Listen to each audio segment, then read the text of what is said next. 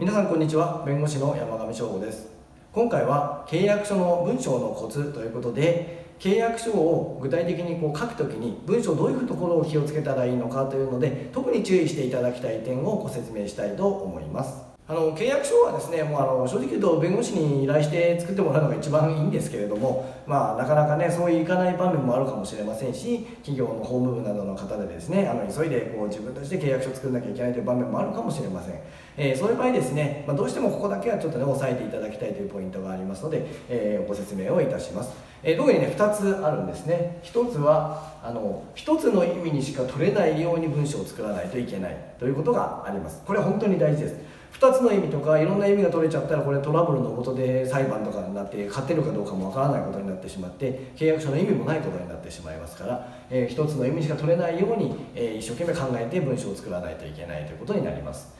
例えばこうは関東地区だけで商品を販売できるというような契約書の条項があったとします。そうするとですねこの関東地区っていう言葉えー、一体関東地方なのか関東地方よりもうちょっと大きいとこなのかそれよりも狭いのか正直言うとちょっと分かりづらいところがあります。なので関東地区なんていう書き方をしてしまうとですね、えー、関東地方なのかどうかっていうことで争いが生じてしまう可能性があります。あと首都圏ですね、えー、こうは首都圏だけで商品を販売することができる。というような契約書が仮にあったとします。でもこれも首都圏っていう言葉はですね。どこからどこまでなのか正直言って全然わからないですね、まあ、東京は入りそうだけれども東京の以外のところはどこまで入るのかということが問題になってしまいます。ですのでこういった言葉っていうのは契約書ではもう使わない方がいいというふうになります。もし使うんであれば定義という条項を別に作ってですね、えー、例えば、えー、本契約書において関東地区というのは、えー、関東地方プラス何県を言うとかっていうふうにちゃんと書いておく必要があります。そうじゃないとトラブルのもとになってしまうということになります。で、えー、例えばじゃあこれ関東地区とかね首都圏という言葉をあまり使わないたくないといえばじゃあもうどうするかというともうはっきりですね。こういうのは使わないで、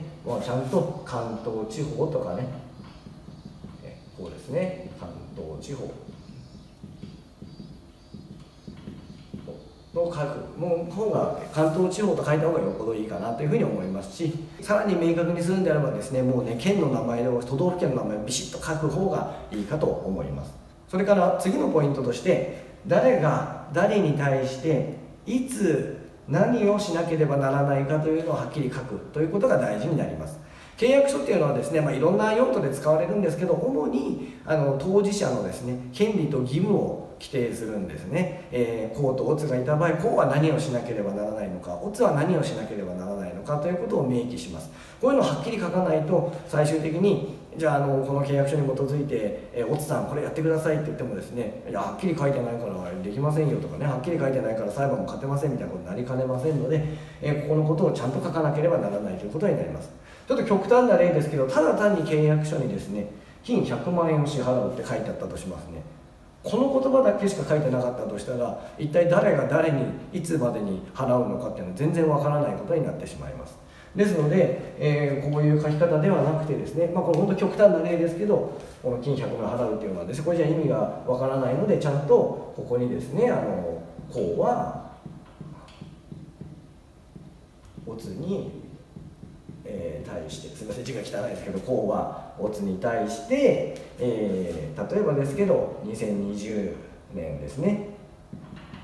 何月何日、えー、までに。あの法律用語でねよく限りっていう言葉もねね2020年何月何日限りとか書くことあります。これまでにっていう意味なんですけど、まあ、までにでも全然いいと思います。2020年何月何日までにえ金100万円を支払うというふうにした方が、えはっきりするということになりますね、まあ、もちろんあの契約書によってはですね、え口座振込口座を指定したりとかあさらに振込手数料はどっちがね負担するとかっていうことも書くことがあります、まあ、こういうふうにはっきり書かないと、えー、意味がない契約書になってしまいかねませんのでここも注意していただく必要があります。